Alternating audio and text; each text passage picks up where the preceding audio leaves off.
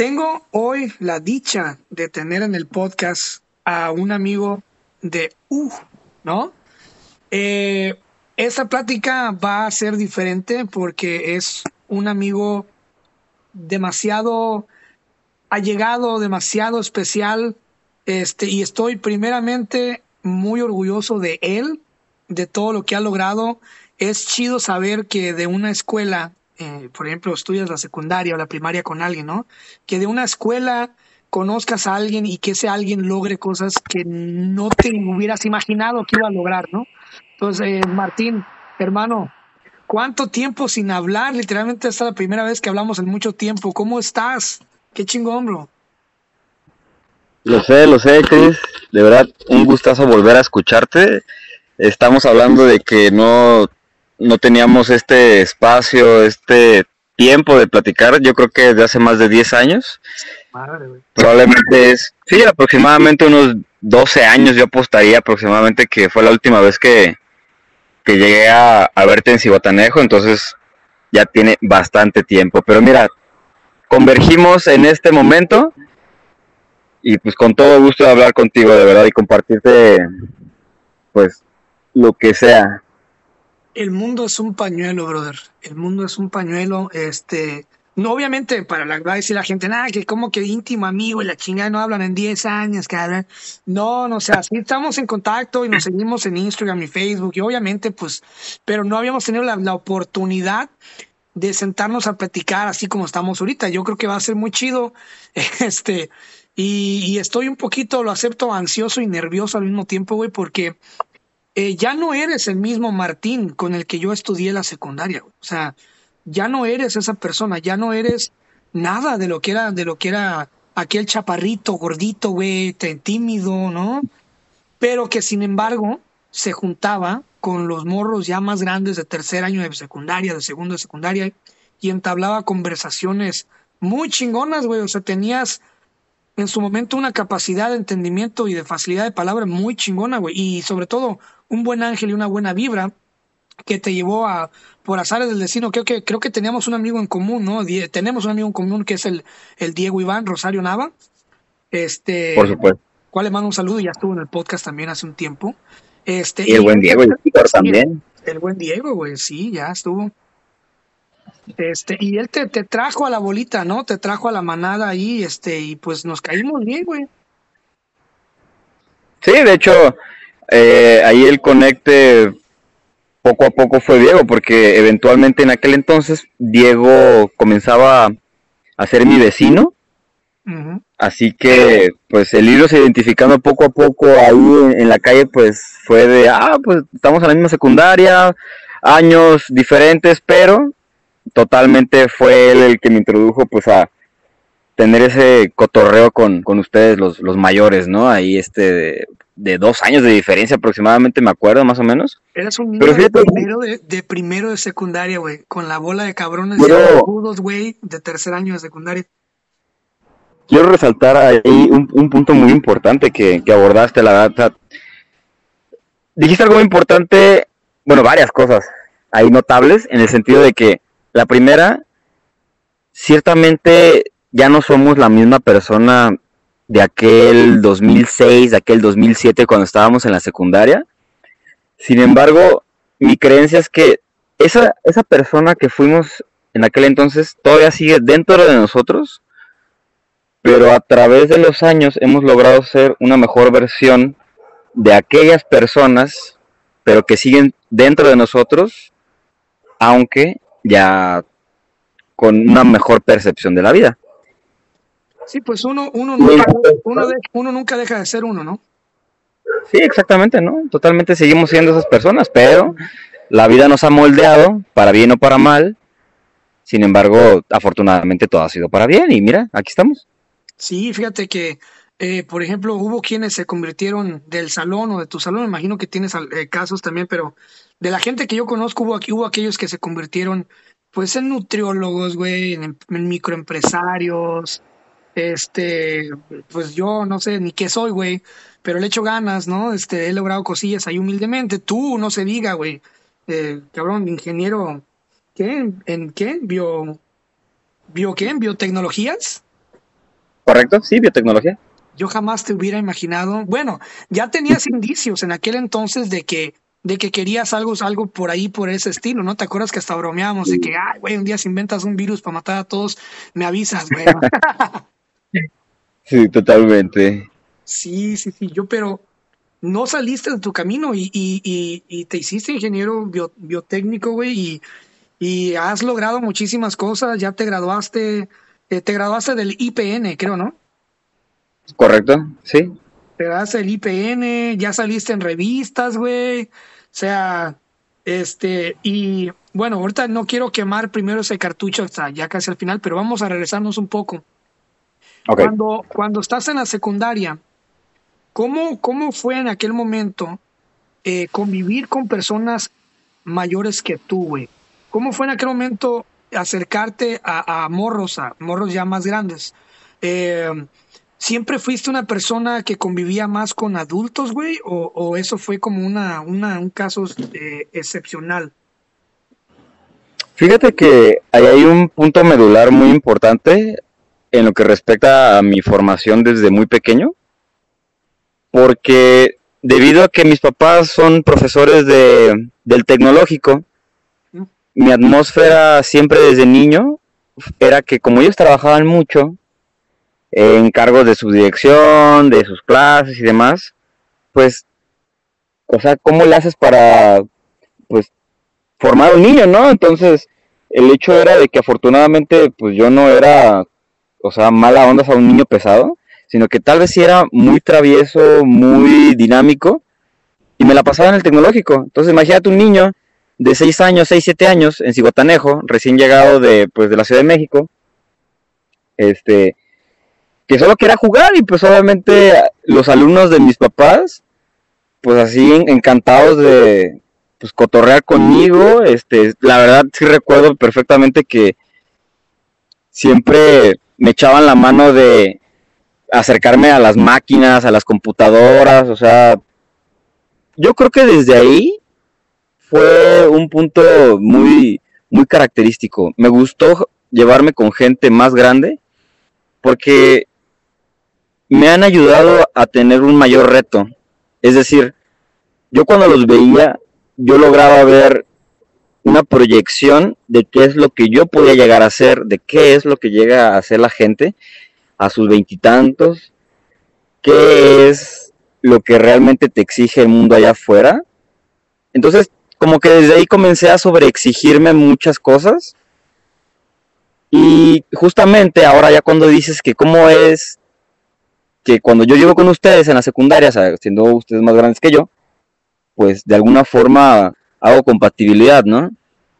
Es decir, afortunadamente, pues mi forma de llevarme siempre ha sido, como te digo, con gente más grande que me reta. Me gusta que me reten, sentir ese reto de poder estar a la altura de pues personas como ustedes, ¿no? Entonces, como yo los veía así ya pues pasando materias súper pesadas que le echaban super ganas, por ejemplo, en, los deportes y demás.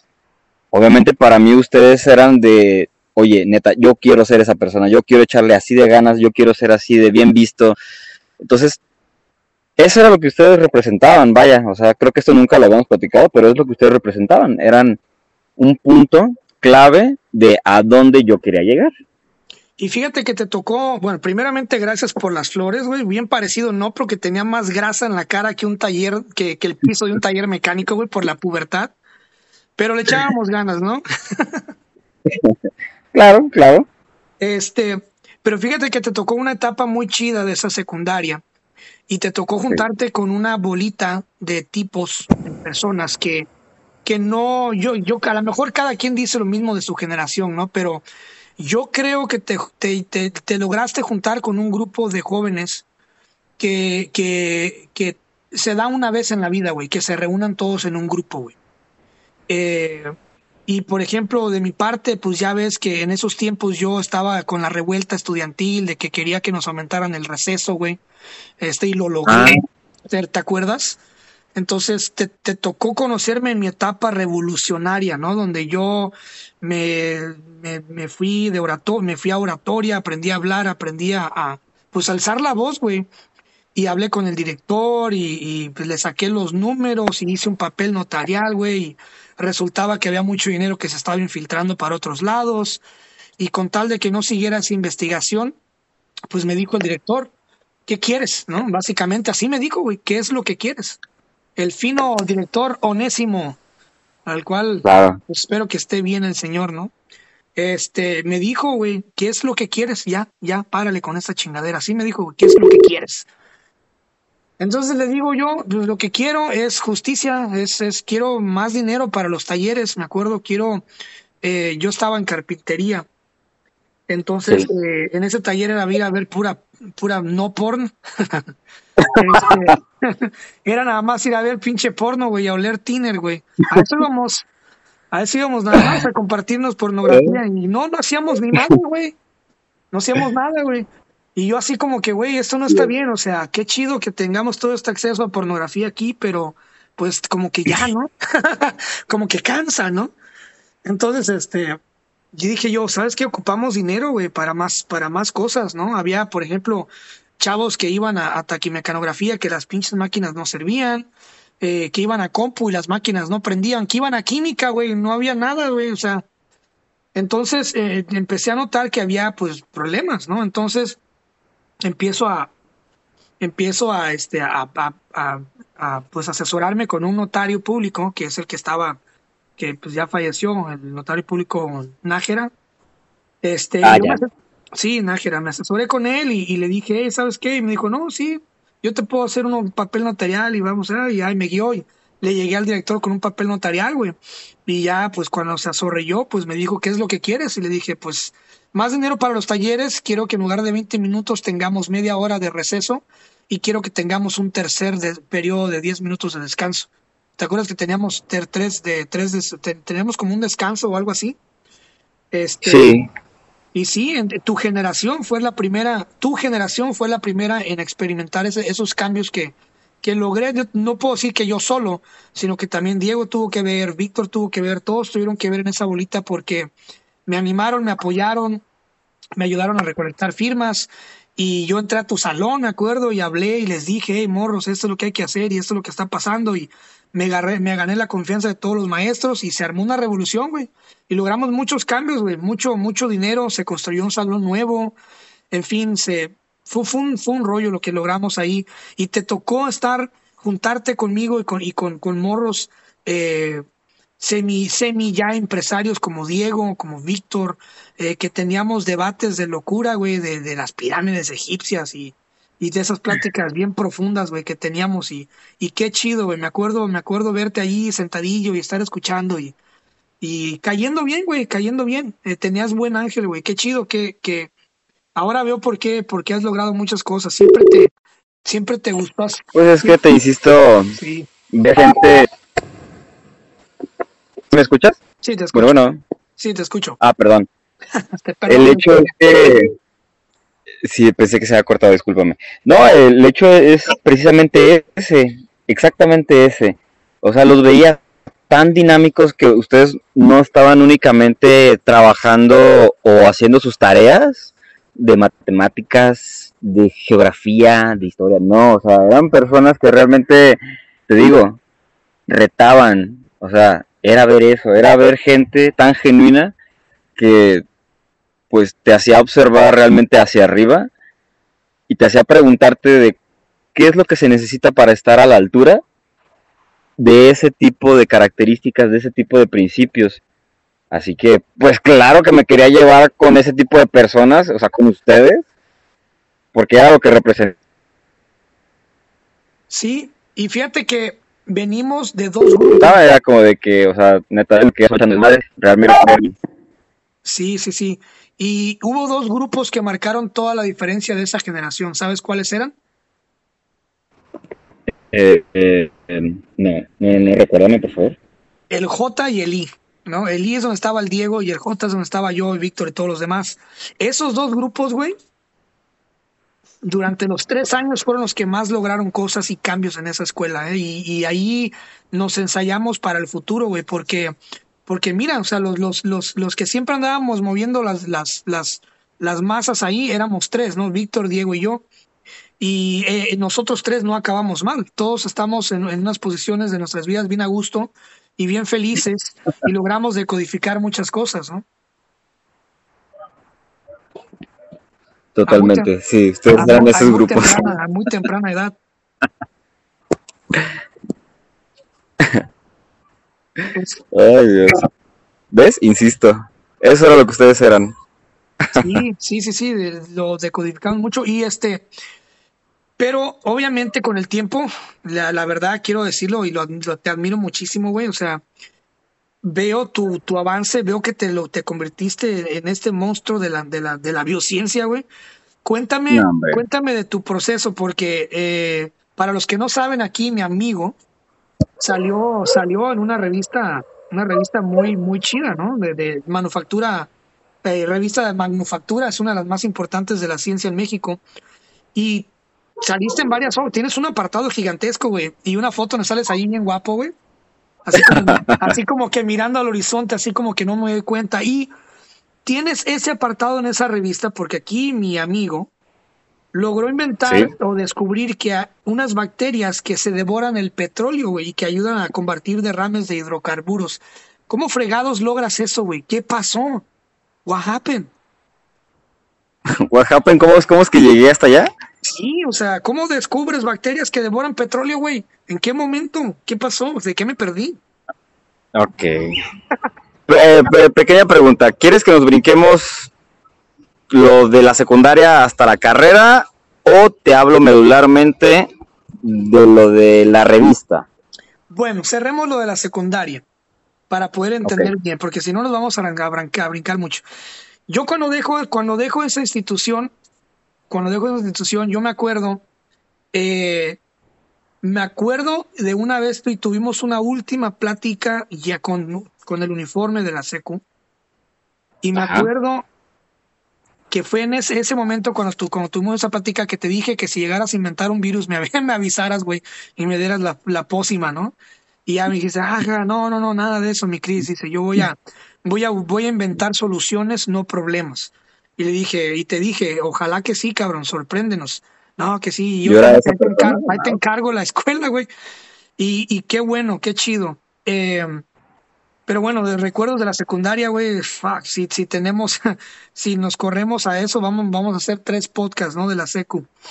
Pero después de que terminas la secundaria o después de que nos vamos nosotros, mejor dicho, ¿cómo son tus últimos dos años de secundaria? ¿Cómo es esa experiencia? Mm, mira, te puedo ahí este, resumir relativamente un poco al respecto. claro. Fíjate que esa transición en la secundaria es donde yo realmente descubro mis capacidades académicas, o sea, mi... Es decir, nunca fui mal estudiante, pero realmente fui distraído en la primaria, o sea, yo solamente quería jugar, cosa que cuando estamos en la secundaria ya es diferente, o sea, yo realmente veo que, pues, no sé si te acuerdas que siempre daban cada parcial un reconocimiento. Sí. Entonces, este compadre Martín, que cada maldito departamental sacaba un primer lugar, un segundo lugar, entonces, pues era como de que, oye, sea, neta, tengo madera, no soy flojo, no soy mal estudiante, de verdad, me gusta meterle, pues, cráneo a esto. Y para hacerte la transición más fácil de la secundaria a lo que me fui a estudiar, es que Fíjate que desde la secundaria yo ya quería, según yo, estudiar ingeniería bioquímica. Esa era mi idea en la secundaria. Y pues sí, realmente me latía mucho biología y química en, la secundaria, que nos hacía falta mucha infraestructura, sí, te lo admito. Pero gracias a, por ejemplo, a la profesora Gladys, que la mamá de Víctor, que pues, siempre me echaba... Me quito el sombrero. Me echaba de verdad. claro, o sea, de verdad Gladys me, me echaba de verdad muchos ánimos de que continuara así ese camino de, de la química, de la biología, sí, Martín, tú échale, tú échale, tú échale. Y posteriormente también la profesora Patti, la de química. Entonces, y hay otras profesoras también que de verdad me impulsaron muchísimo. Y bueno, no nada más ella, sino también este, el profesor Miguel, el hermano de Onésimo, también me echaba mucho ánimo. El subdirector este, Ay, ¿cómo se llamaba el que teníamos en turno en ese entonces? Al lado de Onésimo. No me acuerdo. Este. A ver si ahorita lo recuerdo, pero bueno. El, punto es que. Perdón, el profe Miguel es uno de los mejores maestros de historia que he tenido en mi vida. Correcto, lo confirmo. Totalmente. Con mucho gusto lo recuerdo. De hecho es mi vecino. Pero no, hombre, o sea, una, chulada, de verdad, este profesor calidad. Calidad de profesor. por favor. Sí, eventualmente cuando vaya así, créeme que sí. escucha esta parte. Créeme que sí, te lo voy a pasar. Entonces, hay otros profesores también dentro de este camino, la verdad que ahorita estoy emitiendo, pero no es por quitarles la, eh, eh, o sea, eh, mm, el valor de lo que fueron, sino que, bueno, ahorita nos estaremos, nos estaremos explayando demasiado, ¿no? Sí. Bien, el punto aquí es que yo en mi camino entre secundaria y prepa descubro que hay algo que se llama ingeniería biotecnológica, algo que estaba realmente impactando todavía más en las esferas industriales y que no solamente se quedaba como ingeniería bioquímica, sino como que era un plus que estaba súper chido, que lograba converger áreas de matemáticas, de genética, de microbiología industrial, o sea, cosas así bien locas. Entonces, pues, o sea, yo me quedé de, ¿qué es esto? Comienzo a investigar más al respecto, y ahí fue cuando dije, ya en la prepa, ¿sabes qué?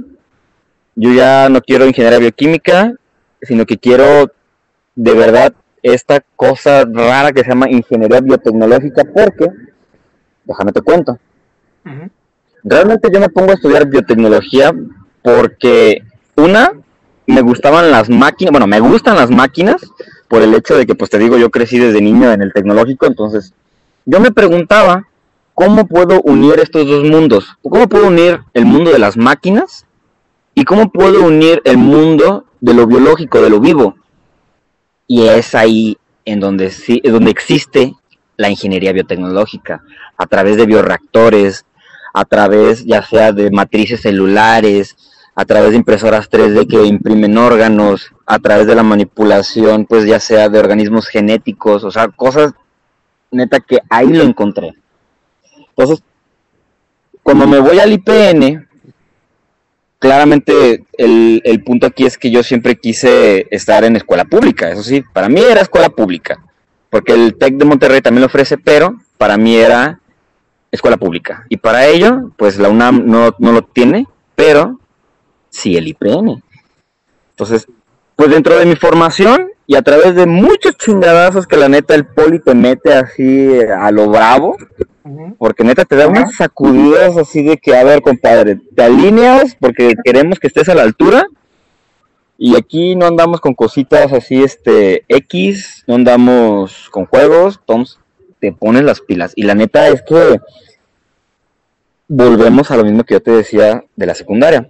Una fue ponerme las pilas y dar el ancho académicamente, pero me gustaba otra vez llevarme con todos aquellos que ya estaban a punto de egresar, con aquellos que ya iban semestres más adelante que yo, porque me gustaba escucharlos y me motivaba a escucharlos, porque para mí era un reto, o sea, para mí escuchar materias que todavía me faltaban dos años cursar, me entraba un miedo, te lo juro así, de no inventes que vemos eso más adelante, no, pues para mí era de que necesito estar a la altura de ello y para ello pues tengo que estar mejor preparado, ¿no?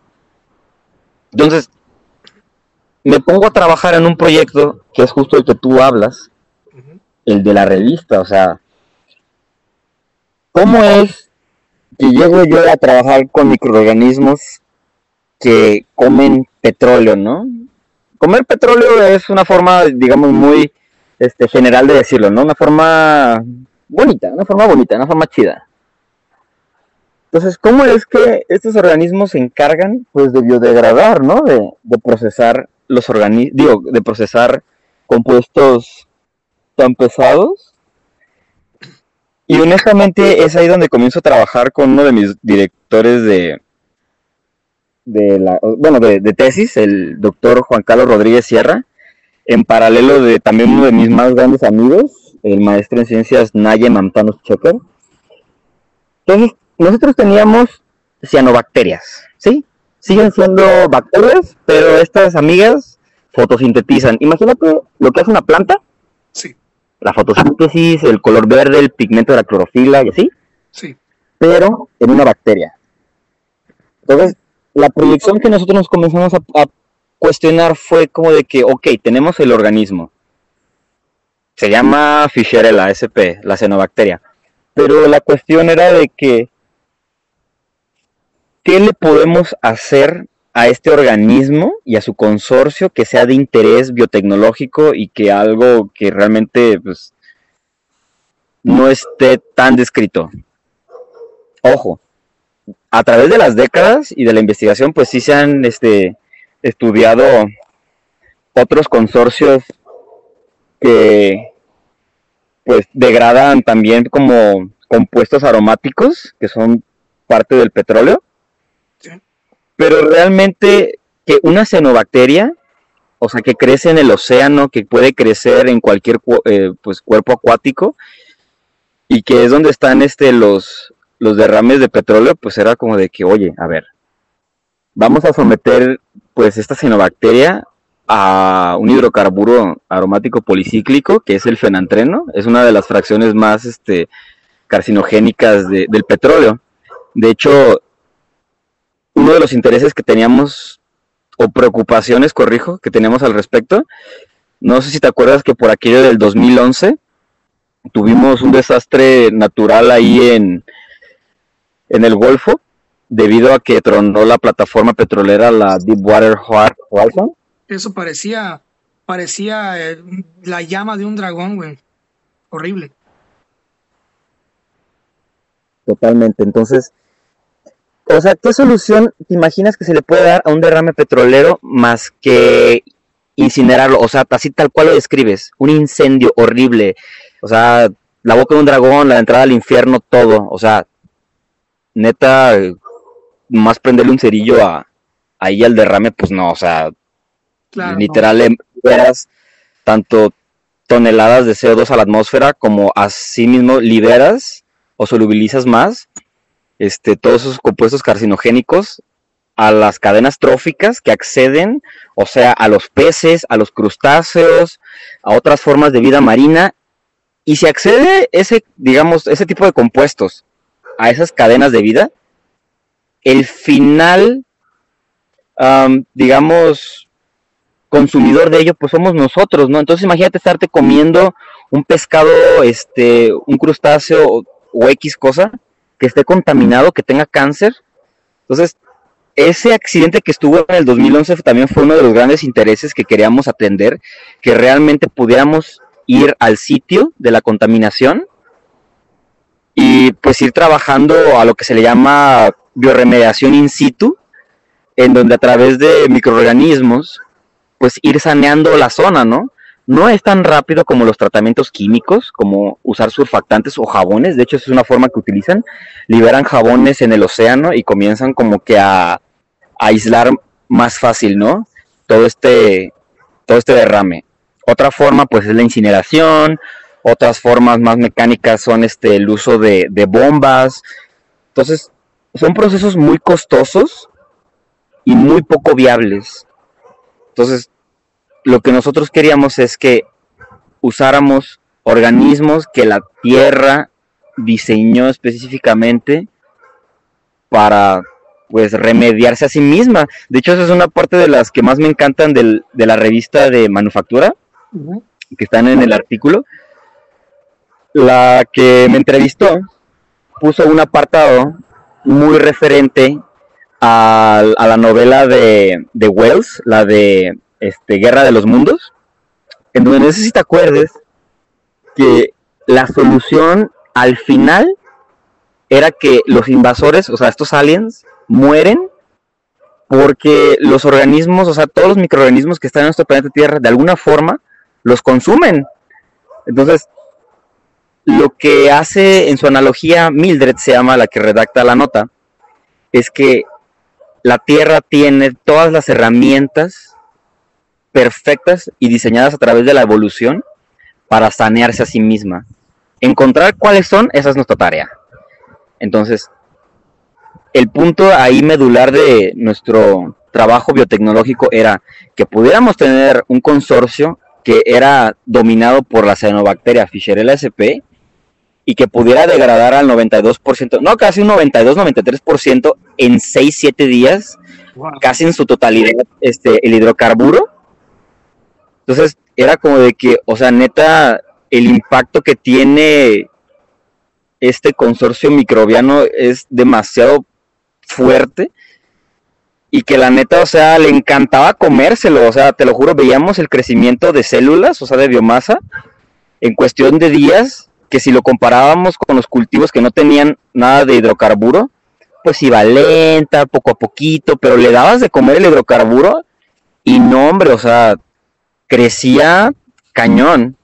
Y ahora tú te preguntarás, ok, ¿qué puede significar que crezca así de rápido en la naturaleza? ¿Es riesgoso? liberar este microorganismo a la naturaleza? No, la verdad es que no. La verdad es que la versatilidad de las cianobacterias es que se pueden reincorporar a las cadenas metabólicas que ya existen en la naturaleza o que se pueden reincorporar a los ciclos de vida y no afectan realmente.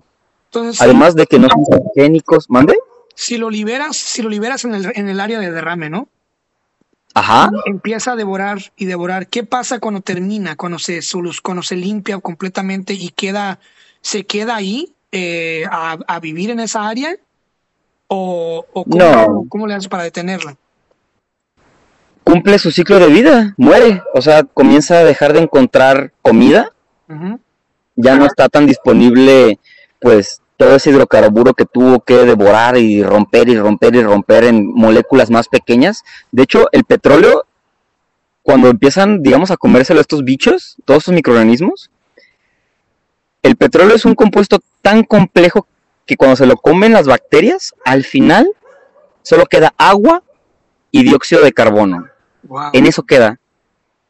Entonces, te lo juro, estos bichos tienen la maquinaria perfecta y diseñada a través de la evolución para comérselo, te lo juro, de una forma tan perfecta. Entonces, encontrarlas era nuestra tarea, así que realmente agradezco mucho que para las autoridades del Politécnico Nacional haya sido de interés este proyecto y que nos hayan pues coordinado y que nos hayan puesto en contacto con la revista de manufactura del grupo Expansión para meternos, o sea, imagínate al grupo de los de las 13 promesas de la ingeniería del 2018. Eh, la verdad, el nombre suena muy rimbombante, te lo, te lo admito. Pero el hecho de que podamos ofrecer este tipo de tecnología, pues, digamos, biológica, para sanear sitios contaminados, para nosotros era un wow. De verdad, era un wow. ¿Y cuánto tiempo llevó ¿Cuánto tiempo de laboratorio te llevó, te llevó o les llevó al equipo y llegar, llegar con esa solución? Um, fue un trabajo que de hecho en este momento debo hacer este hincapié porque también un gran mérito dentro de todo esto es el doctor Emanuel Hernández Núñez del Simvestav de Mérida porque haz de cuenta, fue un trabajo que hicimos o empezamos desde el 2016 y logramos terminarlo como hasta el 2018. Entonces, pues sí fue en colaboración del, o sea, del, campus Guanajuato, donde yo estaba, a esta colaboración con los de Simvestav Mérida en todos esos años, desde el 2016. Y la verdad es que también, o sea, le agradezco mucho a este doctor, el doctor Emanuel, porque ellos trabajan mucho al respecto, como tienen ahí luego, luego el Golfo en Yucatán, pues ellos sí lideran muchas investigaciones al respecto de qué es lo que les pasa, por ejemplo, a organismos modelo como el, el pesebra.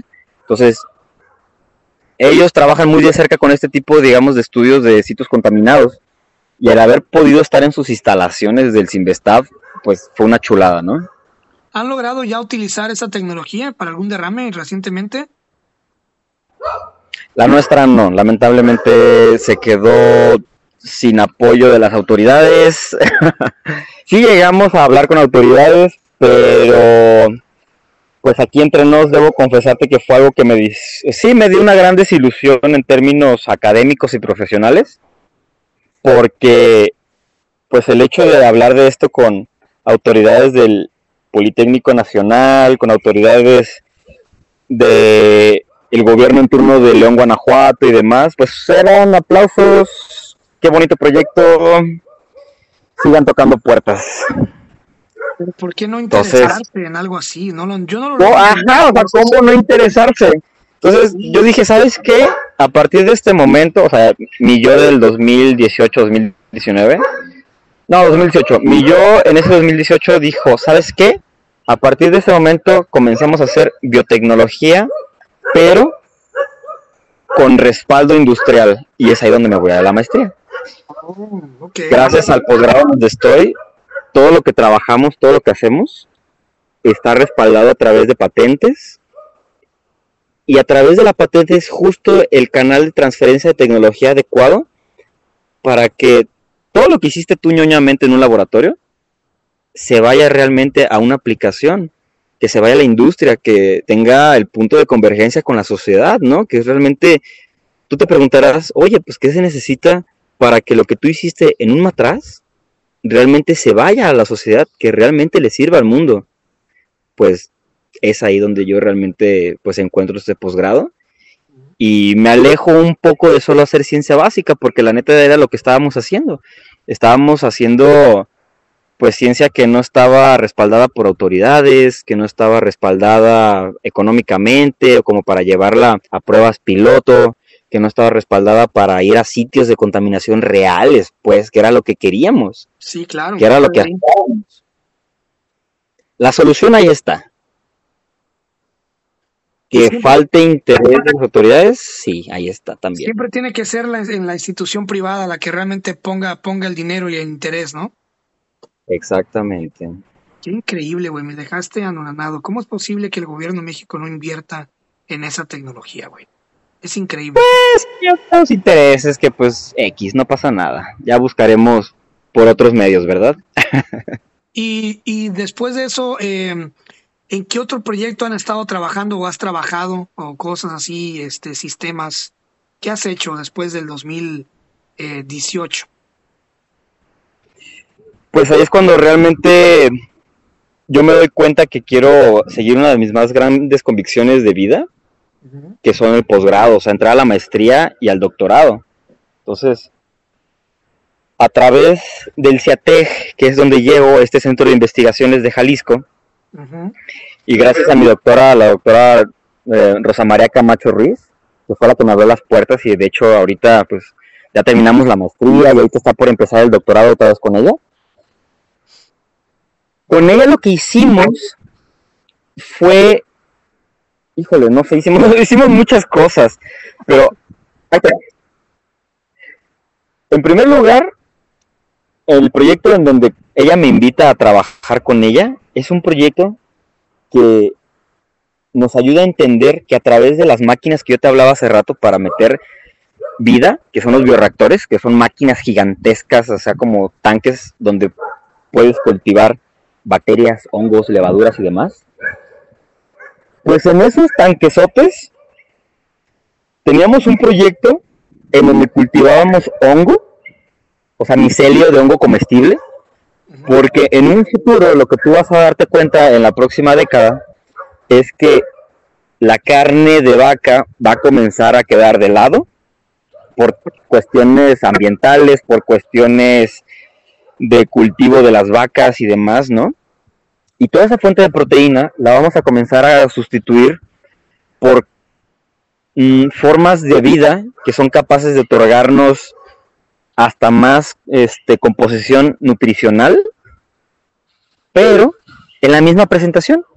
Quiero decir con esto que en unos 10 años te vas a estar comiendo un bistec que según parece de res, pero es de hongo. Que ahorita tú ya encuentras hamburguesas de portobelo y cosas así, ¿no? Vale.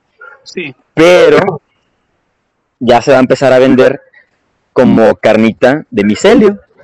Eventualmente, ese no fue mi maestría, mi maestría ya después con ella. Es un tema que te lo puedo resumir en las proteínas. cualquier proteína que tú te imagines, cualquier enzima que tú te imagines, fue diseñada por la evolución para trabajar en agua. O sea, tus enzimas, tus proteínas, todo lo que vive dentro de tu cuerpo, fue diseñado para vivir en agua, ¿no? Para funcionar en agua. Pues lo que nosotros hicimos fue crearle una especie de armadura a esas proteínas y enzimas para que no hicieran sus funciones en agua, sino que hicieran sus funciones en solvente.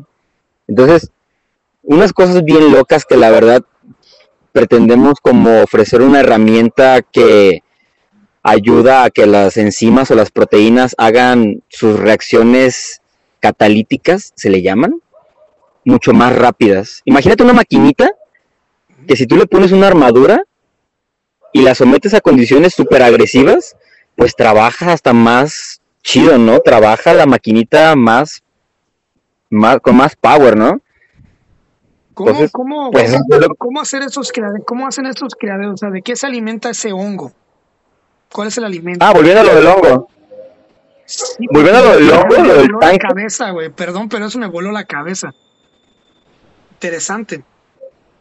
Pues imagínate, te voy a poner la analogía de...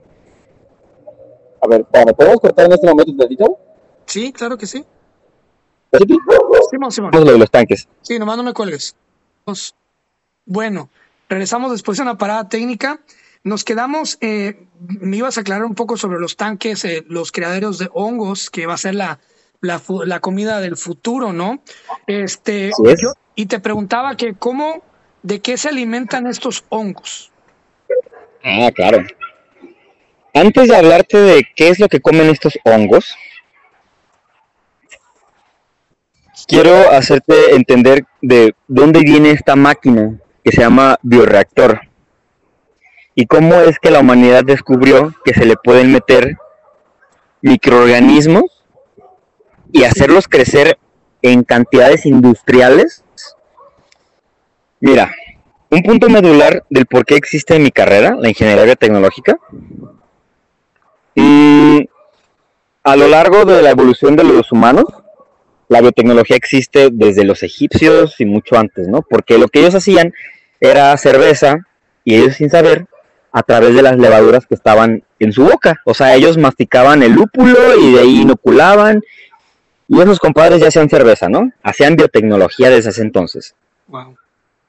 El rollo es que existe la convergencia con la ingeniería debido a las guerras. O sea, mi carrera, yo lo explico que existe debido a una necesidad mundial originada por las guerras. Quiero decir lo siguiente. Debido a que en la Segunda Guerra Mundial había muchos muertos por simples infecciones, pues resulta que de pronto por ahí alguien descubre que se puede producir penicilina a través de un hongo y lo que hacen es como de que, a ver, ¿cómo ¿Cómo hago que ese hongo crezca? No solo en un matraz así chiquitito, de unos 10 mililitros, de unos 100 mililitros.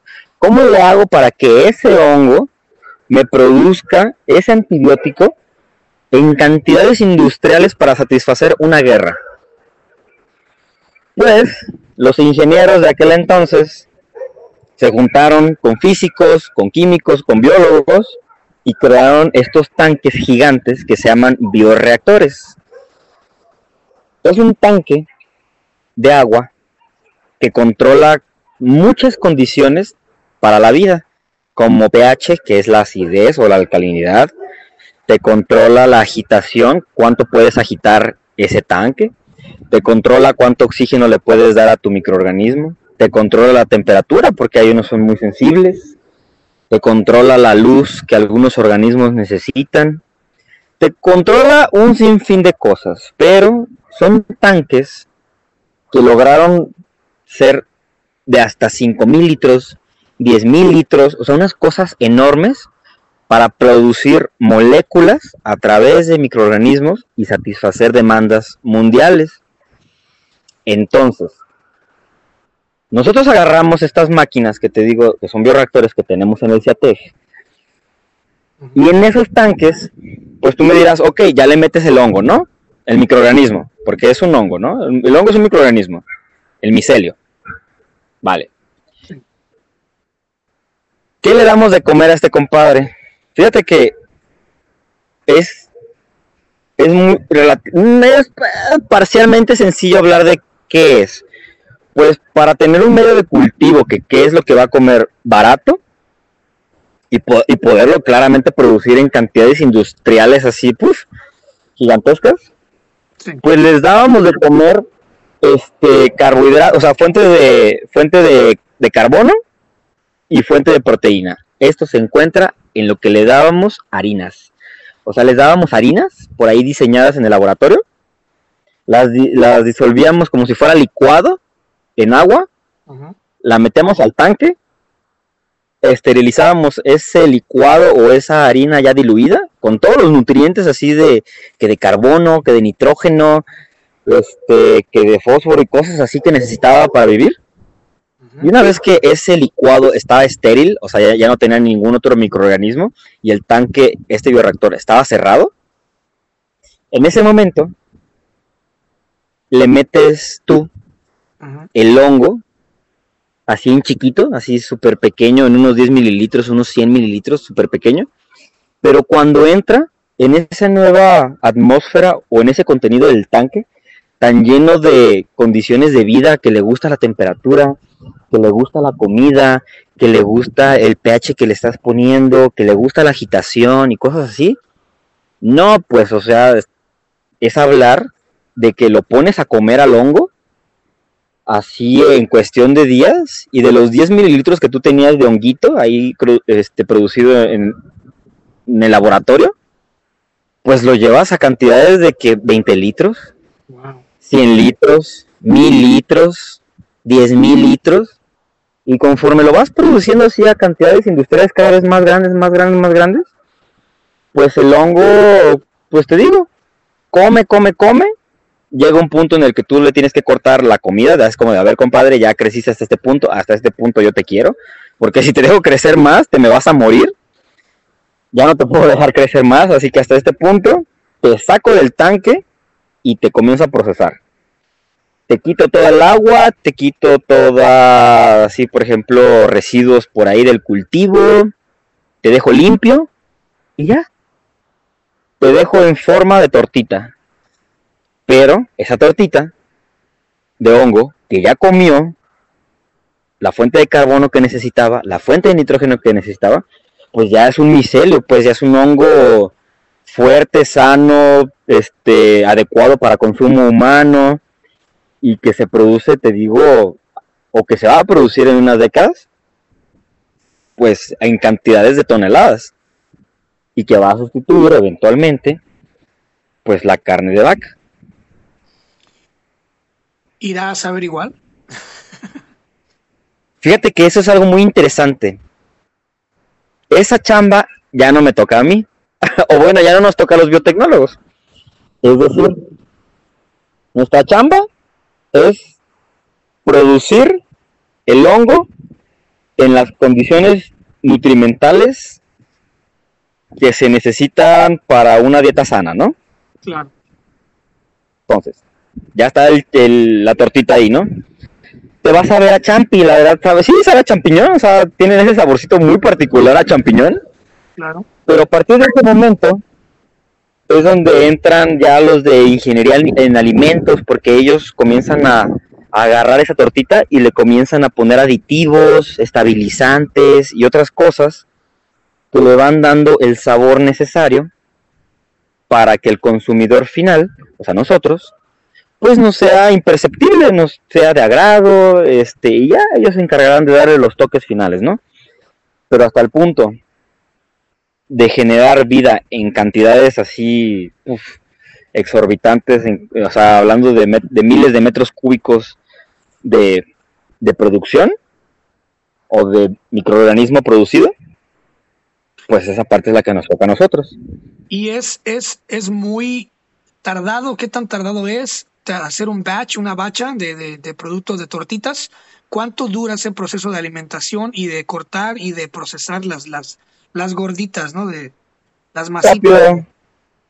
Crecen días. Fíjate que los microorganismos tienen esa parte padre, que como crecen en días, eso sí hay que estar este como que bien organizados, como por ejemplo los maestros cerveceros que tienen este sus tanques así igual produciendo entre lotes, todos los tienen así tal de tal forma programados que en cuanto sale uno se limpia y entra otro. Lo mismo con nosotros, así en un par de días que se produzca el hongo y demás, en ese momento págatela, vámonos con el siguiente, y el siguiente, y el siguiente, y el siguiente.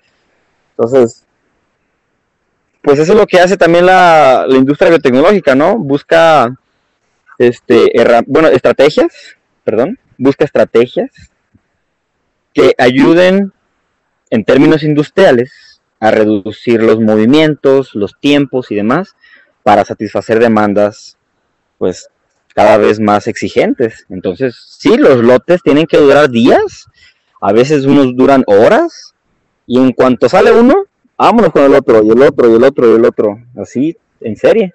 ¿Y, qué, tal, debe ser avanzados van ya en ese proyecto? O sea, estamos hablando de que eso pueda darse ya en uso unos 10 años, 20 años, 30 años. Ya, ya está este, diseñándose este, en, en las industrias a las cuales se vendió el proyecto.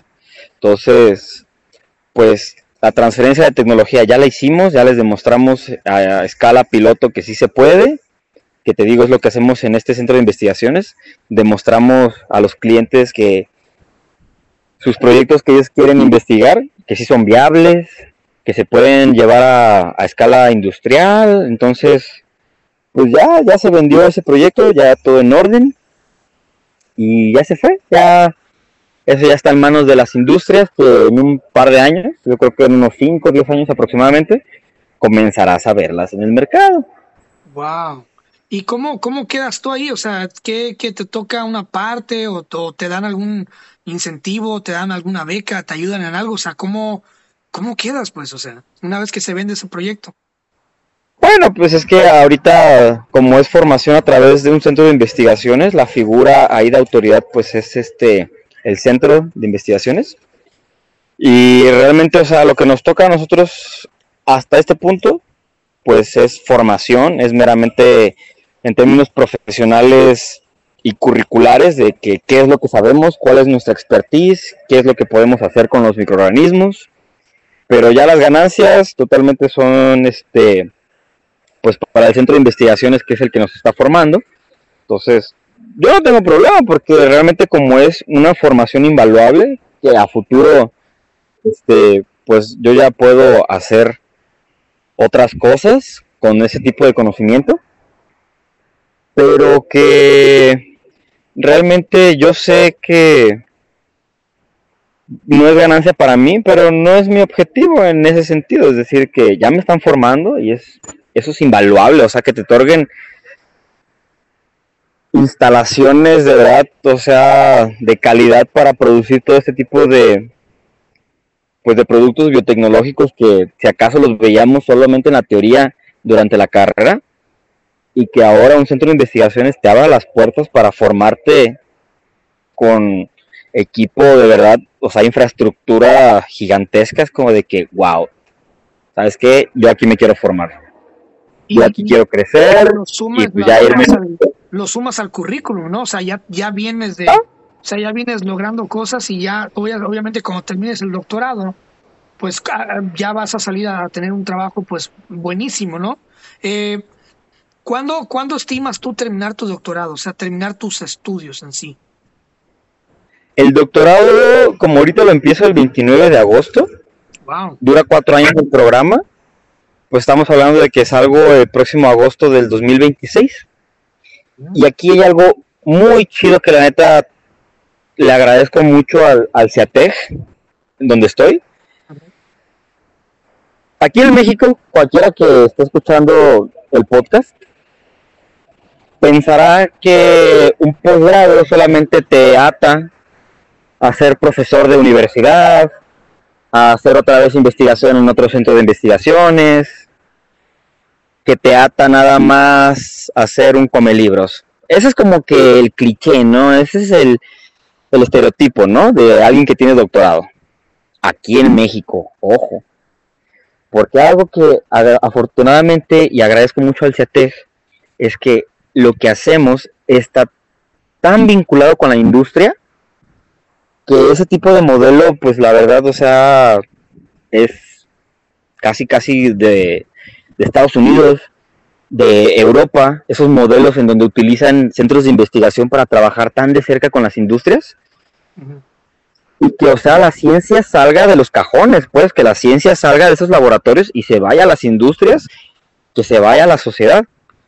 Mi punto con esto es que gracias al CIATEG, este, la formación que nosotros tenemos es muy bien recibida por las industrias, ya que un problema que tenemos en México y que ya se está quitando es que si tú llegas con un posgrado a una empresa, pues no te contratan porque te asumen como sobrecalificado y no gracias. Sí, sobrecalificado significa más dinero y la verdad no quiero pagarte tanto, ¿no? Ajá, exactamente. Pero ¿qué pasa cuando tú llegas del CIATEG a una empresa de giro biotecnológico, de giro alimentario, de giro, no sé, de bebidas fermentadas y cosas así, pues como afortunadamente nos conocen bien y saben el tipo de, pues, de formación humana que hay, es como de que, pues la neta, sabemos que sus egresados saben hablar este lenguaje que no solo es ñoño, sino que es un lenguaje que atraviesa las fronteras de la industria, o sea, que llega a las fronteras de la industria y que saben vender un proyecto. Eso es algo muy importante para el quehacer científico. Si uno no sabe vender su proyecto, esa cosa se va a quedar tristemente en un cajón y no va a conocer la luz del día. Entonces, afortunadamente, por la formación que nos dan aquí en este centro de investigaciones, pues la neta yo me quiero a la industria, yo sí quiero llevar este, mi formación a una empresa y ser ese puente que existe entre, entre esta relación o entre este vínculo sinérgico entre academia e industria. Eso es lo que yo quiero ser, afortunadamente, con ese doctorado. ¿Y a dónde te quieres ir? ¿Cuál es tu objetivo? ¿Europa, Canadá, Asia, Estados Unidos, Sudamérica, qué sé yo? Híjole, fíjate que la vida es tan cambiante que si yo te digo algo en este momento, estoy seguro que no va a ser lo que me va a pasar en este 2026. Eso sí te digo, empresas de tecnológicas buenas hay aquí en México, indudablemente pero si se me abren las puertas para trabajar pues en empresas biotecnológicas en otro país, fíjate que yo contento porque uno solamente se pone, o sea, uno se pone sus propios límites, la mente es una prisión y si uno no abre la mente, realmente te estarías cerrando las puertas y es algo que yo no quiero hacer. Entonces yo estoy totalmente abierto a que, pues, si encuentro una buena empresa aquí en México o si puedo aspirar al extranjero, vámonos. Qué chingón, man. Qué wow. Ahora sí que me dejaste pensando mucho, sobre todo en, la comida del futuro, los hongos, güey. Ah, claro. y ahí te hago un pequeño comercial. A futuro, hay tres grandes aspectos que van a revolucionar la fuente de proteína o la carne. Una es esta fuente vegetal que es de los hongos. Dos, están extrayendo, o bueno, corrijo, están cultivando células, pues sí, de vaca como tal, de res. Imagínate, toman una muestra de, no sé, de tejido de la vaca. Y a través de tecnologías de cultivo celular, que son herramientas biotecnológicas, las comienzan a cultivar poco a poco en un laboratorio. Obviamente no crece una vaca, pero las células se comienzan a dividir tanto que comienzas a obtener poco a poco, otra vez, en estos bioreactores, carne de vaca. Pero ya sin tener que crecer una vaquita, sin tener que darle de comer a la vaca, sin tener que tener, o sea, sin la necesidad de tener el toro y todo ese proceso reproductivo, ¿no? O sea, ¿qué haces? Logras hacer una bola de carne. Ajá, logras hacer una bola de carne otra vez en bioreactores. Entonces ya no va a ser necesario alimentar a la vaca, sino que vas a tener nada más unas células, que obviamente eh, todo esto es totalmente ético, porque son cultivos de células que solamente están ahí este, reproduciéndose. No van a crecer o no se van a generar organismos superiores que somos nosotros, no le van a salir ojos, no le va a salir boca, no va a tener este como tal vida a lo que tú te referirías este como pues sí, o sea, una vaca que se mueve, ¿no? O sea, sigue teniendo vida la célula, ¿no? Dale. Pero ya no entra en un tema ético porque pues sería simplemente tener las células ahí creciendo y hasta que tienes este otra vez este, esta tortita, esta bola de carne, pero producida en laboratorio. ¿Alimentada con qué? Lo mismo, les dan de comer este, a los cultivos celulares este, fuentes de carbono, fuentes de nitrógeno, todo diluido en, en agua, en condiciones de cultivo óptimas para estas células, o sea, condiciones de temperatura, condiciones de pH y todo esto otra vez en estas máquinas que te comentaba, que son los bioreactores. Wow. Me explotó el cerebro, güey. Qué pedo. Wow. Sin palabras. Sin palabras. Sin comentarios. Increíble. Qué chingón, bro. Qué chingón. Y, y qué suerte haberte agarrado antes de que inicies el, el, el, doctorado, ¿eh? Te contacté a ti.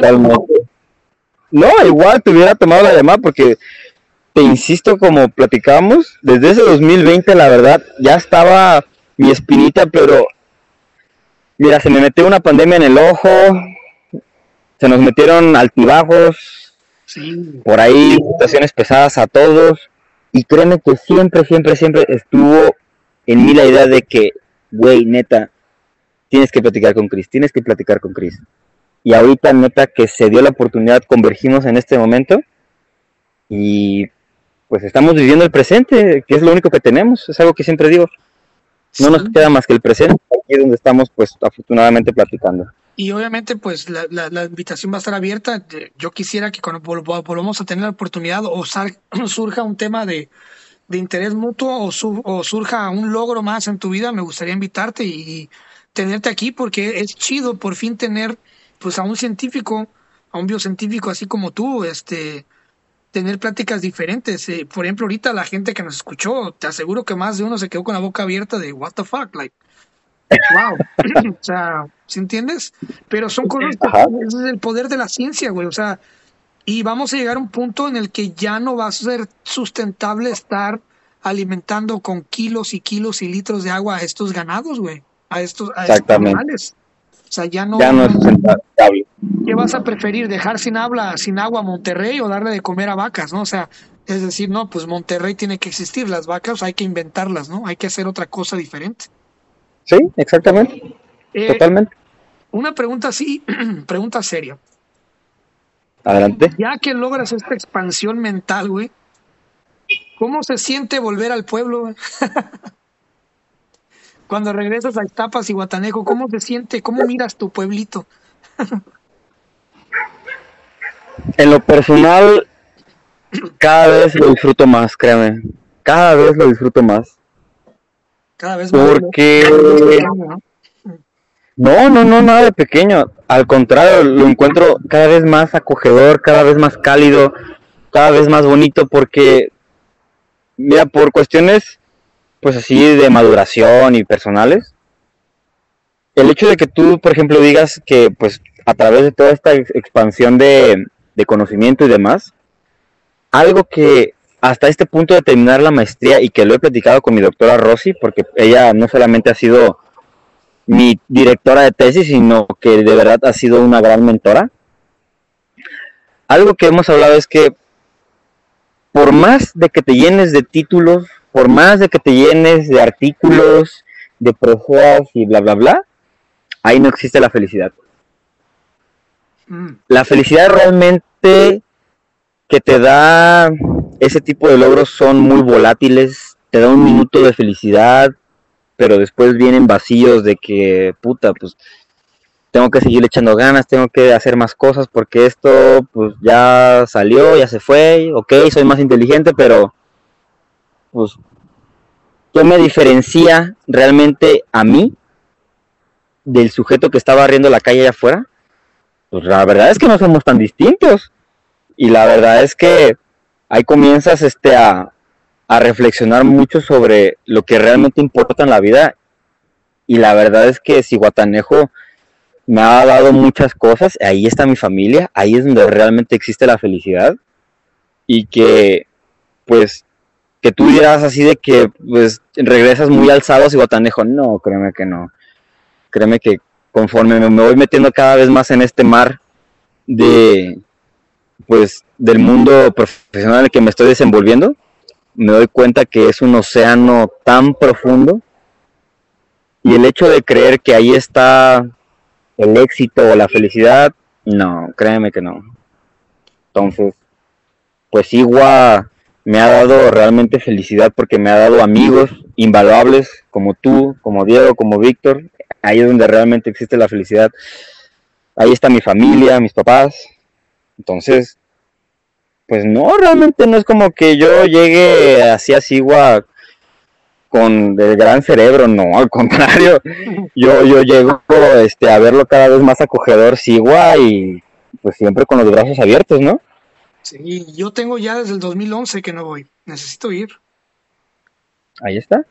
Necesitamos ir, tengo que regresar al pueblo y, ver a la gente y regresar a las raíces, muy importante. Exactamente conectar con las raíces todo el tiempo. Nunca perder de vista qué fue lo que te dio este crecimiento, qué fue lo que te dio crecer. Así es, hermano. Pues estoy muy orgulloso de ti, se te quiere un chingo, eres eh, pues obviamente la neta alguien a quien admirar. Ahora te, te devuelvo la te devuelvo la flor, ahora sí es mirar hacia arriba y ver cómo estás logrando muchas cosas que yo en mi vida lograría, güey. O sea, yo lo, lo, lo más grande que he logrado es el podcast. y libros y otras cosillas, pero puta, o sea, llegar a, crear soluciones sustentables para el futuro de la, de la alimentación humana, esa madre, o sea, y lograr hacer bacterias que comen petróleo y estar siempre al frente de, de cómo poder crear soluciones, como tú lo dijiste en la secundaria, es increíble. Siento que este, este podcast, este, esta conversación es un círculo, ¿no? Es un, un círculo que se, de, que se regresa a aquella plática, última plática que tuvimos, con el uniforme de secundaria, el pantalón de cuadros y pantalón gris, sí, sí, sí. Sí, de cuadritos y camisa con el logo de la escuela y todo eso es, no sé, qué loco, güey, qué loco, es, es, es, como un episodio de Black Mirror esta madre, ¿no? Qué chido. Probablemente lo sea en un futuro. Pero oye, punto aclaratorio de lo que acabas de decir, algo muy importante que yo personalmente te quiero decir es que please no lo veas así de que ahora tú quieres voltear hacia arriba y qué es lo que tú haces. Ojo, ojo, ojo. Algo que yo he aprendido afortunadamente acá en el posgrado, gracias al posgrado, es que nunca te midas con la regla de otra persona. Que siempre la regla que te va a determinar cuánto te vas a exigir, siempre debe ser tu yo de ayer. Eres tú mismo el único con el que te tienes que comparar y que obviamente pues hay que buscar superarnos día a día, porque la verdad, si comienzas a compararte con qué es lo que ha hecho otra persona, hay mucha depresión en ese tipo de pensamientos, porque todos somos distintos, todos tenemos capacidades totalmente distintas, ninguno de nosotros como humanos, ninguno está hecho para la misma función todos tenemos funciones muy distintas y propósitos, entonces, pues yo estoy siguiendo mi camino, afortunadamente pues va muy hacia la biotecnología, sin embargo, el tuyo, y desde que te conozco, siempre ha ido hacia cambiar pues pensamientos, exigir justicia, hacer pues logros literarios y estar en muchas cosas, o sea, nunca estás quieto. Esa debe ser tu métrica. Esa es tu métrica. Sí. Siempre ser mejor que tuyo de ayer. Amén, hermano. Qué, qué, qué buena filosofía, ¿eh? Me veniste a dar una gran lección el día de hoy. Y pues nada, wow, qué chingón, Tenemos una, tenemos que vernos pronto. Eh, Dios mediante, tenemos que... Ojalá que sí. Tenemos que convivir, tenemos que regresar a, la, por lo menos a salir como solíamos salir. Este, y pues nada, estoy muy orgulloso, güey. Gracias por, por todo lo que haces, gracias por tu tiempo el día de hoy. este, gracias por, por, estar aquí y, este, como te digo, vale la pena sentarme a platicar contigo, vale la pena cada segundo y que no sea la última vez. Hay que, hay que ya conocer otra oportunidad y que te vea un poquito más libre y paseando ahí en redes sociales, todo voy a tratar de, de contactarte otra vez para que, para que vengas a darnos las buenas nuevas de cómo va el, mundo desde, ese lado, ¿no?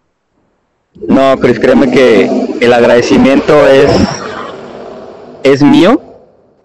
El hecho de que me hayas tenido la paciencia, que me hayas extendido esta invitación, que hayas seguido vigente, créeme, desde el 2020, para mí es, es invaluable. Para mí es de verdad saber que en mi vida existen personas maravillosas, que existen personas que han logrado muchas cosas, gente con principios, gente con valores, gente que de verdad tiene corazón y tú eres una de ellas. Entonces, créeme que el hecho de que me hayas ofrecido este espacio para compartir un poco de qué es lo que he hecho, pues yo estoy de verdad sumamente agradecido contigo, de verdad.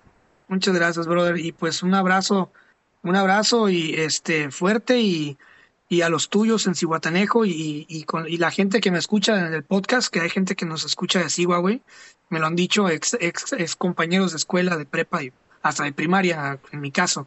los, los, los, quiero mucho, los, se los extraña y recuerdo a todos con mucho cariño y espero pronto volver al pueblo y, estar ahí unos días, una semana, unas semanitas y, y revivir viejos tiempos, ¿no? pues gracias, bro. Totalmente. Muchas gracias. Claro que sí, te extraña, Chris, créeme de verdad. Ojalá, ojalá y la vida nos haga volver a coincidir este con unas chéves en Sigua o como sea posible, pero que sí, que la vida nos haga coincidir otra vez. Va, gracias, brother. Gracias, un fuerte abrazo. Hasta la a próxima. Ti, de verdad. Si te gustó esta plática del podcast, seguramente te gustará mi otro proyecto que se llama Pláticas Proféticas. Es un podcast que hago en colaboración de un gran amigo que se llama Francisco Andaluz. Es un ex militar y en este podcast tratamos temas de todo tipo sin miedo a la censura, con la única finalidad de que la pases bien, de que te diviertas, te rías, aprendas y también reflexiones con nosotros. Te invito a que nos escuches y nos busques como Pláticas Proféticas en todas las plataformas. Ahí nos vemos, te mando un abrazo, cuídate.